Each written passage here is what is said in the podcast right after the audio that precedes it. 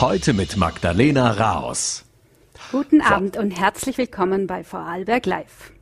Österreich ist allem Anschein nach korrupter geworden. Das legt zumindest der aktuelle internationale Korruptionsindex für das Jahr 2022 der Organisation Transparency International nahe.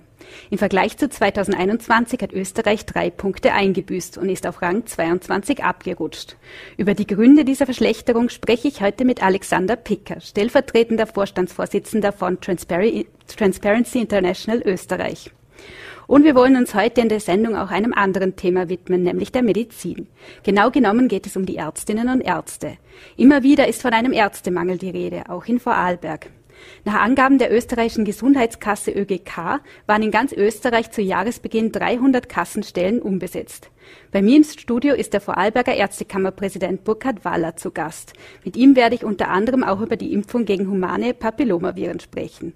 Ab morgen erhalten alle 9- bis 20-Jährigen diese nämlich gratis. Ich begrüße ihn nun gleich als meinen ersten Studiogast. Guten Abend, Herr Präsident Waller. Guten Abend.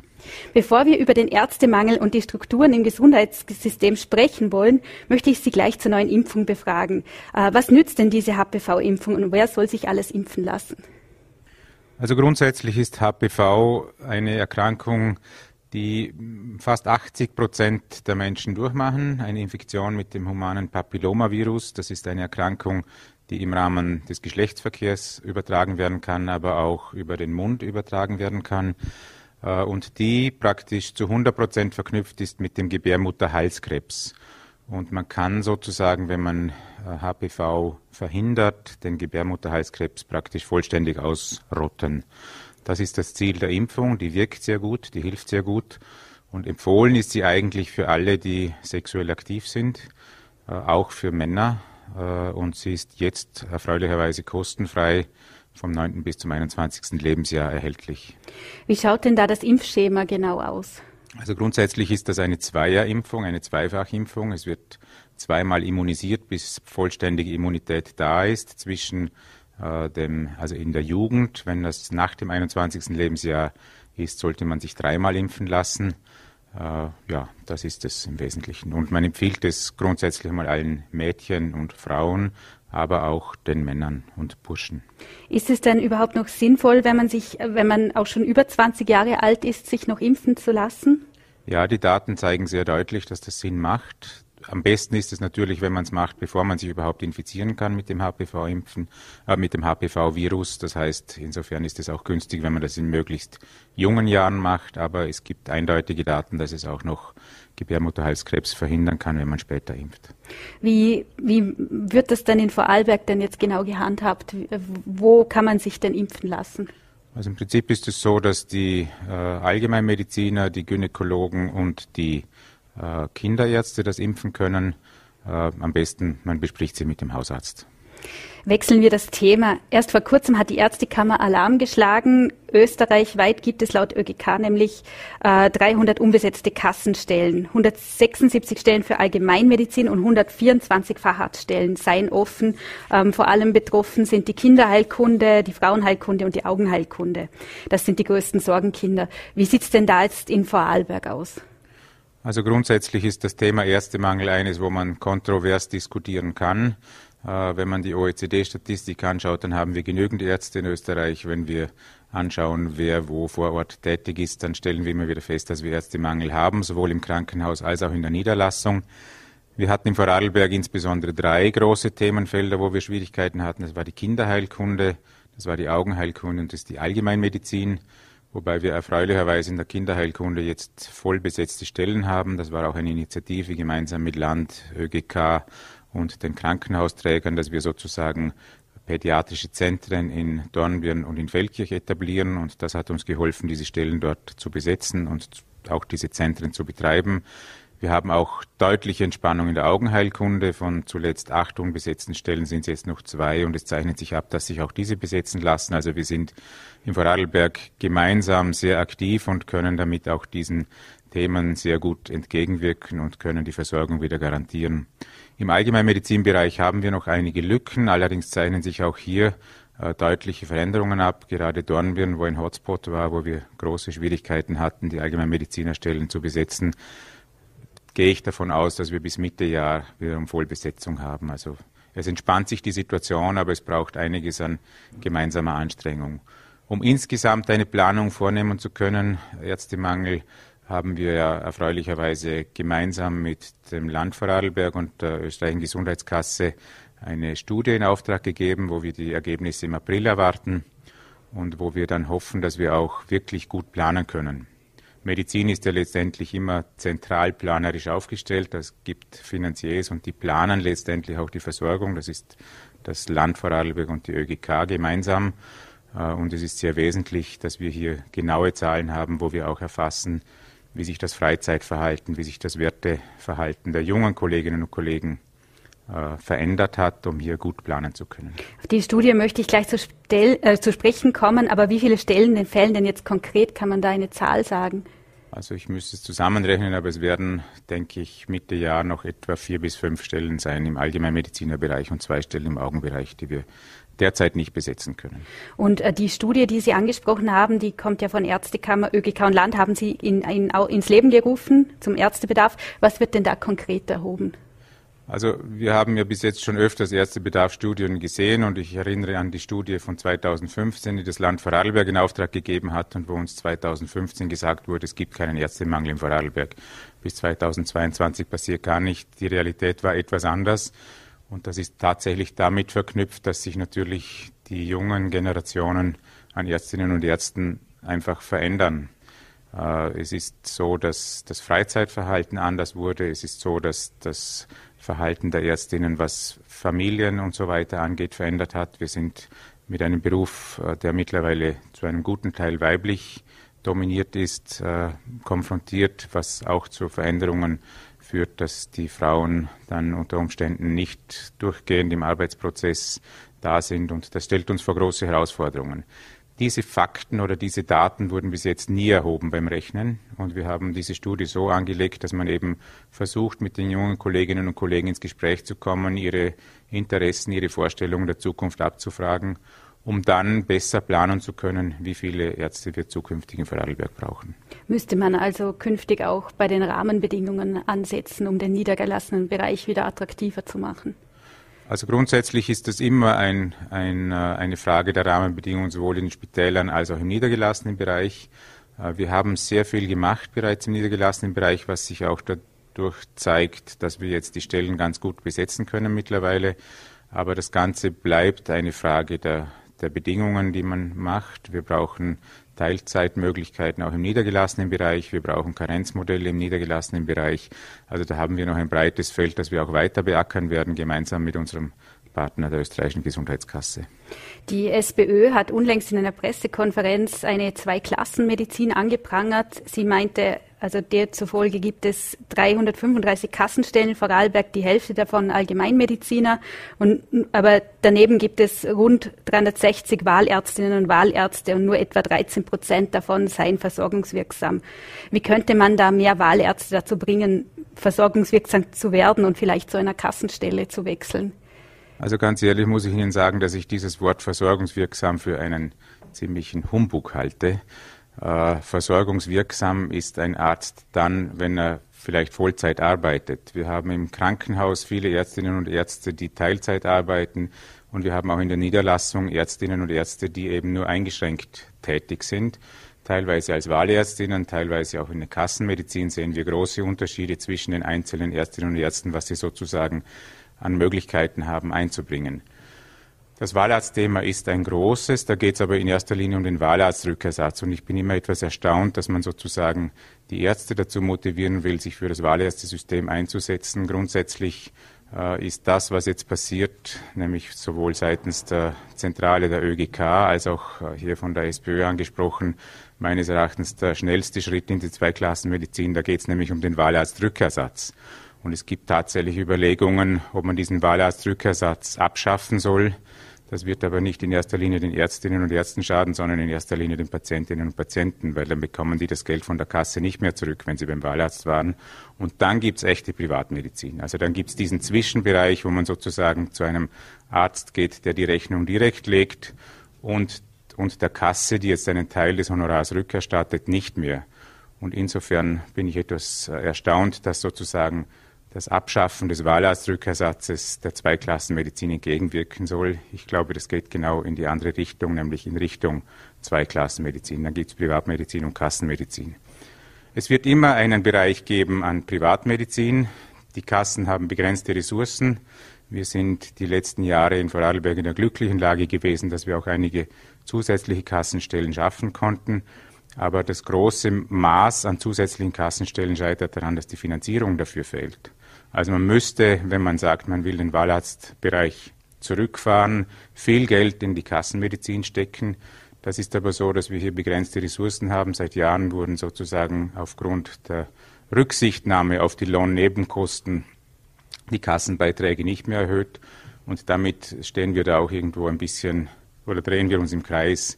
Also wenn man sozusagen wirklich einer Zweiklassenmedizin entgegenwirken will, dann soll man Geld in die Hand nehmen, mehr und neue Kassenstellen schaffen und Ärztinnen und Ärzte in Vertrag nehmen. Tatsächlich ist es so, dass viele Wahlärztinnen und Wahlärzte einen Vertrag nehmen würden, aber die gibt es in ihrem Bereich gar nicht. Also ich kann das Beispiel aus Dornbirn zum Beispiel sagen, eine Gynäkologin, die jahrelang versucht hat, Kassenverträge zu bekommen und nie bekommen hat, weil einfach die Kassen keine Verträge frei hatten. Und das gibt es nicht so selten im Wahlarztbereich. Jetzt hat der Gesundheitsminister Johannes Rauch von den Grünen die Ärztekammer zuletzt mehrfach kritisiert, zum Beispiel wegen des Vetorechts gegen Primärversorgungseinheiten. Was sagen Sie dazu, also zu den Aussagen von Rauch, und warum gibt es denn solche PVEs in Vorarlberg noch immer nicht? Also zunächst einmal muss ich meine Verwunderung aus, äh, aussprechen, dass der grüne Gesundheitsminister aus Vorarlberg die Vorarlberger gerügt hat, dass hier die Ärztekammer PVEs äh, blockieren soll. Ich habe das in den letzten Jahren ganz anders erfahren. Wir sind eigentlich die gewesen, die immer am meisten Interesse gehabt haben, solche Primärversorgungseinheiten zu etablieren, sind aber bisher daran gescheitert, dass es zunächst Verhandlungen zwischen der Kasse und der Kammer brauchte, um die Honorarsituation äh, festzumachen. Das haben wir im letzten Herbst abgeschlossen. Das war etwas verzögert wegen der Pandemie. Äh, und dann hat es ein Jahr gebraucht, bis sich die Kasse und das Land geeinigt haben, nämlich bis heuer im Herbst, wie sozusagen die Finanzströme zwischen Land und Kasse stattfinden. In dieser Zeit haben wir zum Beispiel ganz konkret in Bregenz Interessenten an einer, Primärversorgungs, an einer Primärversorgungseinheit, die seit ungefähr eineinhalb Jahren regelmäßig anklopfen und sagen, bitte schreibst das aus und wir vertreten auch diese Kolleginnen und Kollegen. Also insofern bin ich wirklich erstaunt, dass sozusagen die Kammer hier beschuldigt wird zu blockieren. Es ist definitiv nicht an der Erste Kammer gelegen. Das, was Sie sonst angesprochen haben, das ist das Primärversorgungsgesetz. Hier ist es tatsächlich so, dass jetzt im Gesetz steht, dass äh, die niedergelassenen Ärzte, wenn, also vielleicht auch, um das noch zu erklären, weil diese Primärversorgungseinheit wird seit Jahren jetzt immer so ein bisschen als das Wundermittel gegen alles, was in der Medizin nicht funktioniert, äh, herausgezogen. Äh, man muss wissen, dass es für so eine Primärversorgungseinheit drei Ärzte braucht, die sich zusammenschließen, mindestens drei Ärzte, die sich zusammenschließen. Und diese drei Ärzte gehen aus dem normalen Stellenplan der niedergelassenen Versorgung weg. Also wenn Sie zum Beispiel in Dornbirn eine Primärversorgungseinheit machen, dann werden drei niedergelassene Kassenärzte gestrichen von der Liste und die gehen dann in diese Primärversorgungseinheit. Das heißt, wir haben also keine zusätzlichen ärztlichen Ressourcen dadurch geschaffen. Und es ist aber auch so, dass das in manchen Regionen natürlich, wenn hier eine Zentralisierung erfolgt, eine gewisse Konkurrenzsituation macht, auch für den bestehenden niedergelassenen Bereich, der da teilweise dann unter Umständen auch äh, so nicht mehr gut existieren kann. Und daher hat der Gesetzgeber vor langem festgehalten, dass wenn eine solche Primärversorgungseinheit kommt, die Ärzte vor Ort die erste Wahl haben. Das wird ausgeschrieben, es wird praktisch in einem Stellenplan festgelegt, da kommt eine Primärversorgungseinheit hin. Dann wird die ausgeschrieben und die erste Chance haben sozusagen die Ärztinnen und Ärzte vor Ort, diese Primärversorgungseinheit zu besetzen. Wenn das nicht gelingt, dann kommen in nächster Folge andere Institutionen, Trägerorganisationen wie zum Beispiel auch eine Krankenhausbetriebsgesellschaft oder ein AKS oder das Rote Kreuz oder etwas ähnliches zum Zug und können dann eine solche Primärversorgungseinheit machen. Und das, worauf Sie da vorher angesprochen haben, nämlich dass es dass sozusagen die Ärzte ein Vetorecht haben, was die Primärversorgungseinheiten angeht, hat überhaupt nichts mit der Primärversorgungseinheit als solches zu tun, sondern da geht es darum, dass man eine gewisse Form äh, der Sicherung der niedergelassenen Versorgung im Gesetz eingeplant hat. Gegen dieses Gesetz gibt es jetzt starke Interessen, insbesondere der Länder, die wollen sozusagen diese diese Möglichkeit der Ärztinnen und Ärzte vor Ort als erstes äh, solche Primärversorgungseinheiten zu besetzen, nicht mehr. Die möchten das gerne in die eigene Hand nehmen. Und vor diesem Hintergrund muss man die politische Aktivität, denke ich, jetzt sehen. Jetzt war das ja nicht der einzige Kritikpunkt des Gesundheitsministers. Er hat in einem Ö1-Interview generell der Ärztekammer attestiert, dass sie über zu viel Macht verfüge und es gehe ihr nur darum, die Ärzte, die Interessen der Ärzte zu bewahren und sei nicht und würde nicht so sehr um zukunftsfähige Gestaltung sich bemühen. Stimmt das? Also auch da kann ich nur meine Verwunderung ausdrücken. Wir bemühen uns im Land seit Jahren, die Versorgung zu sichern, gemeinsam mit unseren Systempartnern. Wir haben Gott sei Dank bei uns im Land ein sehr gutes Einvernehmen, sowohl mit dem Land als auch mit der ÖGK. Und wir bringen auf politischer Ebene sehr viel weiter. Ähm, uns äh, vorzuwerfen, dass wir da irgendwelche äh, Dinge beschützen oder so, halte ich für sehr eigenartig. Ich möchte aber einfach darauf äh, hinweisen, dass dass letztendlich natürlich die Ärztinnen und Ärzte auch Interessen haben, ihre Interessen zu vertreten. Wir sind in einem Gesundheitssystem, wo uns ohnehin sehr viel angeschafft wird, was wir zu tun haben und wo die Gestaltungsmöglichkeit äh, gering wird, also wo man äh, Dienste machen muss, etc., besetzen muss. Äh, das ist gerade in den Spitälern ein großes Thema. Und äh, es ist so, dass natürlich, wenn die Ärztinnen und Ärzte hier ihre Möglichkeit äh, verlieren sollten, ihre Interessen äh, zu vertreten, dass man damit vermutlich eine Bewegung schafft, die man nicht will, weil dann treibt man die Ärzte aus ihren Berufen. Also ich glaube, es ist sinnvoll, die Ärztekammer als Partner zu akzeptieren. Ich glaube auch, dass es auf Seiten der Ärztekammer sinnvoll ist, die Versorgung der Patientinnen und Patienten in den Vordergrund zu stellen. Das tun wir seit Jahren hier im Land. Äh, man müsste dann auch noch differenzieren, an welcher Ärztekammer der Bundesminister die Kritik festgemacht hat. Da hat er, glaube ich, nicht so die Vorarlberger Ärztekammer gemeint, da hat er vielleicht die österreichische Ärztekammer gemeint. Grundsätzlich glaube ich, dass es sinnvoll ist, wenn wir alle, der Bundesminister, die Ärztekammer, die Länder und die Kassen, den Patienten in den Vordergrund stellen und wissen, dass wir uns eigentlich darum bemühen sollen, diese Versorgung abzusichern. Könnten ähm, die Ärzte nicht auch entlastet werden, wenn jetzt zum Beispiel äh, die Apotheken auch Impfungen vornehmen könnten? Beispielsweise, das hat ja die ÖGK zuletzt auch gefordert. Naja, Sie können auch vermutlich einen Bauarbeiter darin ausbilden, eine Impfung zu verabreichen. Es geht immer darum, was kann ich, was habe ich gelernt und wozu bin ich befugt. Ähm, wenn Sie das interessant finden, sich in der Apotheke impfen zu lassen, wo sozusagen die notfallmedizinische Versorgung bei einer allfälligen Impfkomplikation nicht vorhanden ist, dann ist das äh, in Ordnung. Ich halte das für einen Qualitätsmangel. Also wir haben Berufsteilung in Österreich. Ärztinnen und Ärzte haben gelernt, Krankheiten zu diagnostizieren, zu behandeln und auch mit den Komplikationen ihrer Behandlung umzugehen. Und ich glaube, es ist gut und richtig, dann zu schauen, dass genügend Ärzte vorgehalten sind, um diese Tätigkeit zu machen. Es gibt sicher Bereiche, wo man darüber reden muss, ob alles sozusagen bei den Ärztinnen und Ärzten gemacht werden muss, was jetzt dort gemacht wird. Also es ist unter Umständen sinnvoll, auch das Berufsbild zu hinterfragen, aber da würde ich einmal meinen, dass es weniger um wirtschaftliche Interessen von irgendwelchen Gruppen geht, sondern dass es in erster Linie um Patientensicherheit geht. Ähm, jetzt möchte ich noch kurz darauf ansprechen, dass der Minister auch, also Minister auch eine Reform des Gesundheitswesens angehen will. Und zwar will er die zersplitterten Zuständigkeiten ändern, wie er das genannt hat. Äh, da geht es auch um die Trennung der Finanzierung zwischen stationärem und ambulanten Bereich. Ähm, das hat er als Problem bezeichnet. Wo könnte da aus Sicht der Kammer angesetzt werden? Oder ist das überhaupt sinnvoll? Also wir glauben auch, dass das sozusagen in diesem Bereich in der niedergelassenen Versorgung, Ambulanz und niedergelassene Versorgung eine Schnittstelle derzeit existiert, wo einerseits die Länder zuständig sind und andererseits die Kassen. Und natürlich, das erleben wir seit Jahren, alles, was wir an Ideen haben, was sozusagen an Ambulanzentlastung äh, erfolgen könnte oder wo wir sagen, da könnten Tätigkeiten entweder aus der Ambulanz in den niedergelassenen Bereich oder umgekehrt äh, verlagert werden, scheitert das, dass zwei Finanziers da sind, die sich dann einig werden müssen, wer dann letztendlich die Dinge finanziert. Also ich glaube, dass es eine Bereinigung dieser Struktur, dass die Sinn macht.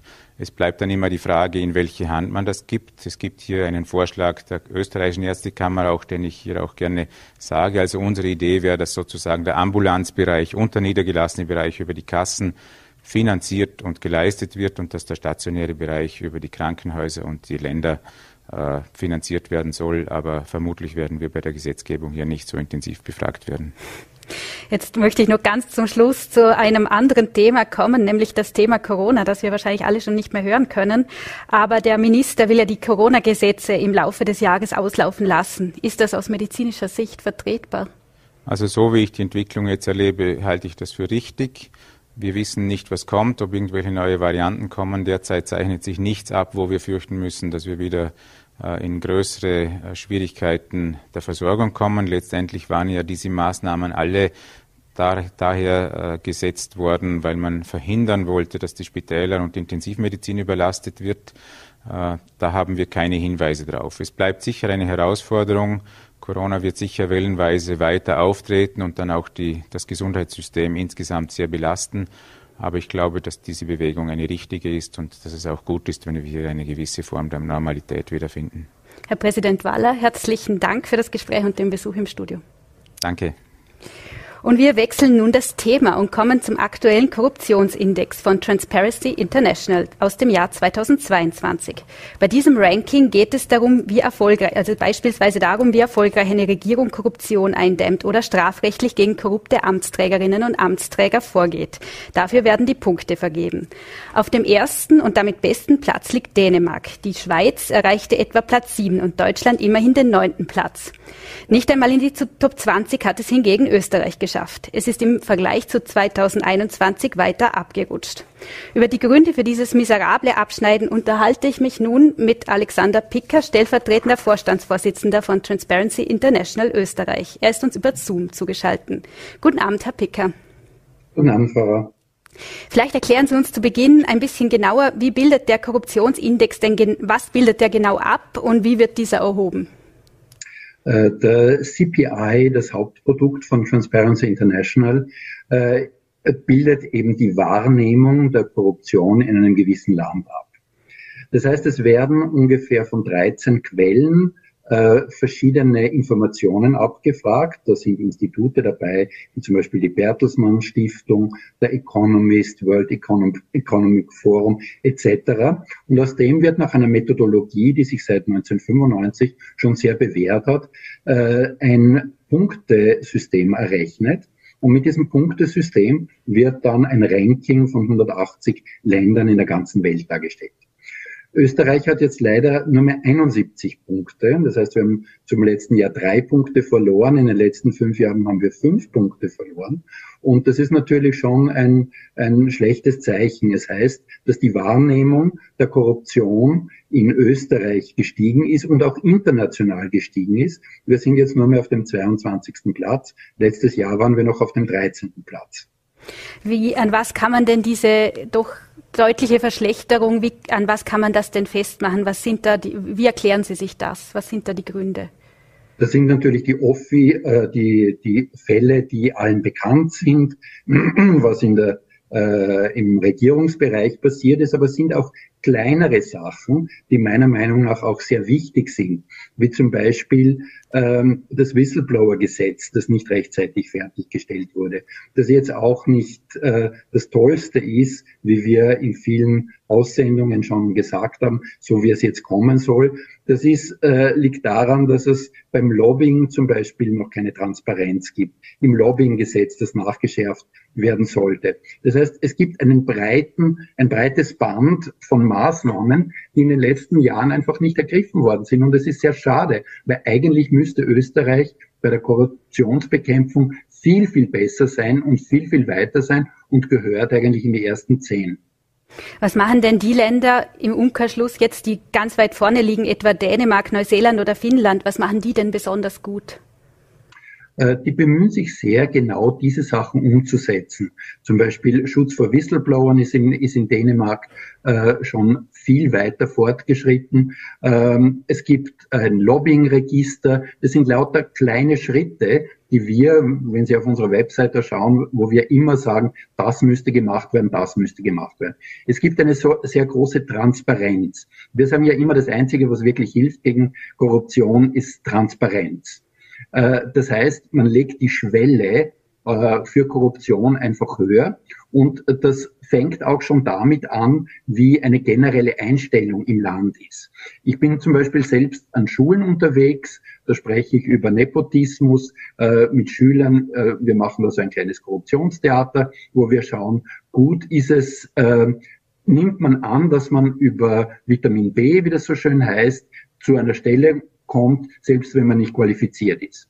Und da äh, ist bei äh, 70 Prozent der Schülern die Meinung, ja, natürlich, das ist so in Österreich. Und wir sprechen dann immer, was man dagegen tun kann und so weiter. Also es ist die allgemeine ähm, Wahrnehmung, die in Dänemark anders ist, wo man sagt, nein, das hilft nichts, selbst wenn man den Chef gut kennt oder wenn man eine Tante hat, die den Chef gut kennt, sondern da geht es wirklich um die Qualifikation. Jetzt hören wir in Österreich ja immer auch wieder von Korruptionsskandalen in der Politik. Stichwort Ibiza-Video, Causa Beinschab. Zum Beispiel ist auch viel über die Vorgänge im Vorarlberger Wirtschaftsbund diskutiert worden. Hat denn da Österreich ein, ein grundlegendes Problem, was Korruption angeht? Äh, ich glaube schon, dass ein grundlegendes Problem da ist, eben weil die Meinung äh, da ist, dass man mit Korruption weiterkommt. Wenn die Überzeugung da ist, dass Korruption äh, nichts bringt, dass es ähm, äh, vor Gericht gebracht wird, dann äh, ist das besser. Grundsätzlich ist es ja nicht schlecht, dass jetzt so viel über Korruption in Österreich gesprochen wird, dass es Gerichtsverfahren dazu gibt ähm, dass das aufgearbeitet wird, weil dann ist die Meinung dann doch schon in der Bevölkerung da, dass man etwas tun kann dagegen, dass der Einzelne etwas tun kann, dass die Regierung etwas unternimmt, dass, das, äh, dass die Justiz etwas dagegen unternimmt. Und es sind ja auch einige Gesetze jetzt schon nachgeschärft worden. Und dann besteht natürlich die Hoffnung, dass wir uns in den nächsten äh, Korruptionsindizes verbessern werden wieder. Ihre Kollegin Eva Geiblinger zufolge bekommt Österreich nun die Rechnung dafür präsentiert, dass Maßnahmen für Korruptionsbekämpfung nur zögerlich in Angriff genommen wurden. Ähm, wo sollte denn die Politik konkret ansetzen? Sie haben jetzt schon das Whistleblower-Gesetz genannt oder ein Lobbying-Register. Aber was sind denn jetzt momentan grundsätzlich die größten Baustellen? Da würde ich einmal sagen, das Informationsfreiheitsgesetz.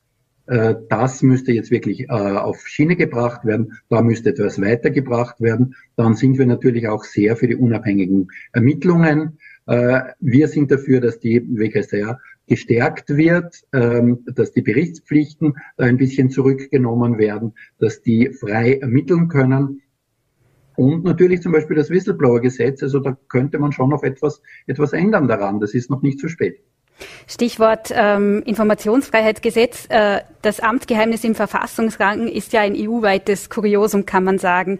Ähm, da scheint es momentan aber nicht so viel weiterzugehen. Die Gemeinden fürchten einen zu hohen Verwaltungsaufwand durch zu viele Anfragen. Was sind denn da die Erfahrungen aus anderen Ländern? Wie könnte man das verringern oder ist das überhaupt ein Argument? Äh, finde ich, ist kein, ist kein Argument. Ähm, äh, man kann diese Anfragen sehr, sehr gut und sehr einfach beantworten. Wir haben zum Beispiel in, in Österreich da unser größtes Projekt von Transparency International äh, Österreich, wo wir uns die äh, Möglichkeit der Bürger ansehen, wie sie bei Gemeinden Informationen bekommen können. Also die Transparenz von Gemeinden. Da kann man auf der Website sehr, sehr viel machen. Wir haben da auch äh, durchaus über die Jahre diesen, äh, diesen Index schon äh, selbst gemessen. Da gibt es Verbesserungen. Es gibt kleine Gemeinden, die das wunderbar hin, hingebracht haben, die aufgestiegen sind. Also da lässt sich sehr, sehr viel machen. Das sehe ich eher ein Scheinargument. Es ist halt generell so, dass man sagt in Österreich, ja, man fürchtet die Vernaderer. Deswegen fürchtet man die Transparenz. Das ist aber meiner Meinung und unserer Meinung nicht angebracht. Jetzt hat äh, ÖVP und Grüne haben damit argumentiert, dass sie ja Maßnahmen gerade auch beschlossen haben, die noch gar nicht im Index abgebildet werden konnten. Also Mitte Jänner hat die Regierung etwa einen Entwurf vorgelegt, um Lücken im Strafrecht zu schließen. Das bedeutet, dass der Kauf eines Mandats zum Beispiel auch strafbar wird, wenn Politiker oder Beamte erst für ein Amt kandidieren und Versprechungen gegen Zuwendungen machen. Äh, dann gibt es noch Änderungen bei der Höhe des Strafausmaßes und Regeln für Vereine. Ähm, wie stufen Sie denn diese Pläne ein? Sind diese ausreichend oder könnten sie noch strenger sein? Sein? Nein, das ist einmal ein positiver Ansatz. Das finden wir sehr gut, finde ich auch persönlich sehr gut. Aber man kann schon noch einiges mehr machen. Und ich sage es noch einmal, noch einmal das Whistleblower-Gesetz sich anschauen, noch einmal das Informationsfreiheitsgesetz, noch einmal die, das Lobbying-Gesetz sich anschauen. Das sind keine großen Eingriffe und man kann aber da sehr viel weitermachen. Äh, wie schon gesagt, ich glaube schon, dass wir besser werden in den nächsten Jahren, weil jetzt die Wahrnehmung so groß ist in Österreich und weil wir wissen, okay, wir müssen etwas tun. Und das ist auch gut so. Und dann hoffen wir, dass wir die nächsten Jahre dann wieder ein besseres Zeugnis sozusagen bekommen. Dauert es vielleicht auch einfach seine Zeit, bis beschlossene Maßnahmen Wirkung zeigen? So ist zum Beispiel ja auch jetzt im letzten Jahr hat es ja auch strengere Regeln zur Parteienfinanzierung gegeben. Geht das vielleicht einfach nur ein bisschen, bis sich das einspielt? Natürlich, wir haben einen Time-Lag. Wir haben auch gesehen, letztes Jahr haben wir noch sehr gut äh, im äh, Korruptionsindex abgeschlossen als Österreicher. Äh, und dieser Punkteverlust war aber schon absehbar. Das haben wir letztes Jahr auch schon gesagt. Ja, äh, also so wie die Situation im Moment ist in Österreich, müsste es schlechter werden. Wir hoffen, dass die Maßnahmen greifen und dann ist natürlich durch den Timelag werden wir im nächsten Jahr sehen, ob es etwas gebracht hat, was ich schon denke. In der Vorarlberger Politik wird derzeit viel über das Untersuchungsrecht diskutiert. Das soll nämlich verschärft werden. Für Urausschüsse werden Verbesserungen in Aussicht gestellt. Bisher fehlt dazu allerdings noch die Einigung. Ähm, wie wichtig ist denn das parlamentarische Untersuchungsrecht, um solche Missstände aufzudecken? Auf Bundesebene hat sich zuletzt ja auch ein Urausschuss mit Korruptionsvorwürfen gegen die ÖVP auseinandergesetzt. Ich glaube grundsätzlich einmal, dass äh, wir die Gesetze haben müssen und dass die Gesetze angewendet werden müssen. Untersuchungsausschüsse äh, helfen natürlich gegen die Korruption, weil sie die Wahrnehmung in der Bevölkerung erhöhen. Aber in Untersuchungsausschüssen geht es, und das hat, hat man ja bei diesem äh, vorliegenden gesehen, vor allem um die politische Verantwortung. Und das sollte das Parlament untersuchen und nicht in Konkurrenz mehr oder weniger zu den Strafverfolgungsbehörden treten. Und da hatten wir ja auch die Diskrepanzen, in denen sich äh, ähm, äh, Auskunftspersonen entschlagen mussten, weil sie gesagt haben, nein, da läuft jetzt ein Strafverfahren. Das heißt, es ist dann nicht unbedingt hilfreich, wenn sich mehrere äh, Behörden sozusagen oder ein parlamentarischer Untersuchungsausschuss auseinandersetzt und eine Strafverfolgungsbehörde. Also die Strafverfolgungsbehörde hat dann natürlich nach unserer Verfassung das, äh, den Vorzug, sollte auch so sein. Und äh, die politische Verantwortung, die ist durchaus in den parlamentarischen Untersuchungsausschüssen zu klären. Sie haben vorher das Korruptionstheater in den Schulen angesprochen. Was könnte es denn noch für Maßnahmen geben, um auch ein Bewusstsein dafür zu schaffen, dass Korruption per se etwas Negatives ist? Fehlt da auch noch Sensibilisierung oder wo könnte man da noch ansetzen? Ja, wir haben uns sehr, sehr bemüht dadurch und haben das jetzt in Wien begonnen, auch äh, diesen äh, Ethikunterricht anzusprechen, ob man da nicht vielleicht ein äh, Transparenz- oder Antikorruptionsmodul einbauen sollte. Das sollte grundsätzlich zu einer Staatsbürgerschaftsausbildung äh, dazugehören, weil wir sehen gerade in den Schulen diese Diskrepanz, dass man immer noch meint, na ja, mit, äh, wenn der Papa wen kennt, dann kann er schon richten. Und diese Einstellung, die gilt es zu bekämpfen. Letzte Frage. Sie haben das eh schon angedeutet, aber vielleicht erklären Sie es noch mal kurz. Äh, ist die Korruption in den letzten Jahren wirklich mehr geworden oder schauen einfach Medien und Bevölkerung stärker drauf? Das Positive ist, wir schauen mehr darauf. Leider muss man aber auch sagen, es ist mehr geworden, weil äh, wenn, äh, wenn es keine Korruption gäbe, dann wären äh, auch diese großen Fälle nicht aufgeflogen und wäre das nicht ans Tageslicht gekommen. Das ist schon der Auswuchs von dem, dass wir die letzten zehn Jahre vielleicht zu wenig getan haben dazu und zu wenig getan haben, um auch das Bewusstsein in der Bevölkerung äh, zu fördern, dass dadurch die ganze Gesellschaft verliert, wenn es Korruption in diesem Ausmaß gibt. Dann hoffen wir, dass das nächste Ranking schon besser ausschaut. Äh, Alexander Picker von Transparency International Österreich, herzlichen Dank und liebe Grüße aus Vorarlberg. Dank, danke Ihnen voraus, alles Gute. Und wir erreichen nun das Ende unserer heutigen Ausgabe. Vielen Dank, dass Sie heute wieder mit dabei waren. Ich hoffe, wir können Sie auch morgen zu einer neuen Folge von Vorarlberg Live begrüßen. Sie finden uns wie immer auf Voll.at, VNAT und Ländle TV. Bis dann, machen Sie es gut.